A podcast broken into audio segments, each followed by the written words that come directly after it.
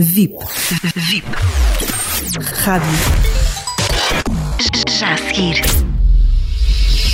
Paulo Vieira de Castro com Crónicas de Sofá. A escola da ecologia humana. A natureza tudo nos oferece. É o maior exemplo de bondade que conheço. Porque não instruímos as nossas crianças e jovens a plantarem e a cuidarem de árvores e de plantas? Teríamos uma melhor alimentação e qualidade do ar. Entendo que essas serão áreas de enriquecimento curricular imprescindíveis ao pensamento de suporte a um mundo melhor para todos. Apesar do muito mal que fazemos à natureza, ela em troca tudo nos oferece. Esta é uma ideia de que parto repetidamente em muitos dos meus textos. Hoje faço para falar da Escola da Ecologia Humana. Acredito que o estatuto mais elevado a que o ser humano pode almejar é ser dono da sua própria fome. Só deste ato surgirá a justiça de ser igual entre tantos no respeito pelo espaço público e pela natureza. A igualdade vem da terra e não das leis humanas. Assim se justifica, a meu ver, que rumo à sociedade da empatia, sustentados pelo desígnio da autonomia humana, a proteção ambiental e climática se torna, então, urgente mudar a escola.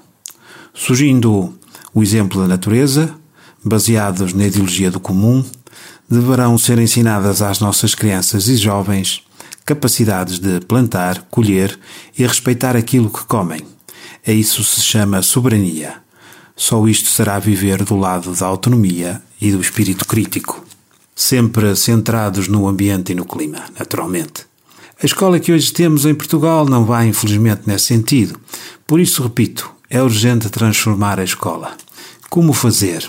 Perguntarão, naturalmente. Partamos do exemplo da escola de Brockwood, em Inglaterra, instituição criada em 1969 por Krishnamurti, Jiddu Krishnamurti, educador e filósofo de renome mundial. Um modelo alternativo de ensino para professores e alunos, oferecendo uma educação holística. Esta é a única escola criada por Krishnamurti no continente europeu. Do mesmo modo que na Escola da Ponte, criada pelo pedagogo português José Pacheco, isto em 1976, também em Brockwood nunca houve notas. Não se fazem comparações de qualquer tipo, bem como não se incentiva a competição entre alunos. Mais, cada programa é estabelecido pelo próprio aluno. Para Krishnamurti, quem perde o contacto com a natureza desliga-se da humanidade. Por isso, em Brockwood, cada aluno aprende a semear, a cavar, a remover as ervas daninhas, a cuidar das plantas, a colher frutos e vegetais. Para esta escola, o futuro dos alunos depende da sua capacidade de cuidar do planeta. Tristemente, a educação convencional raramente dá importância a isso.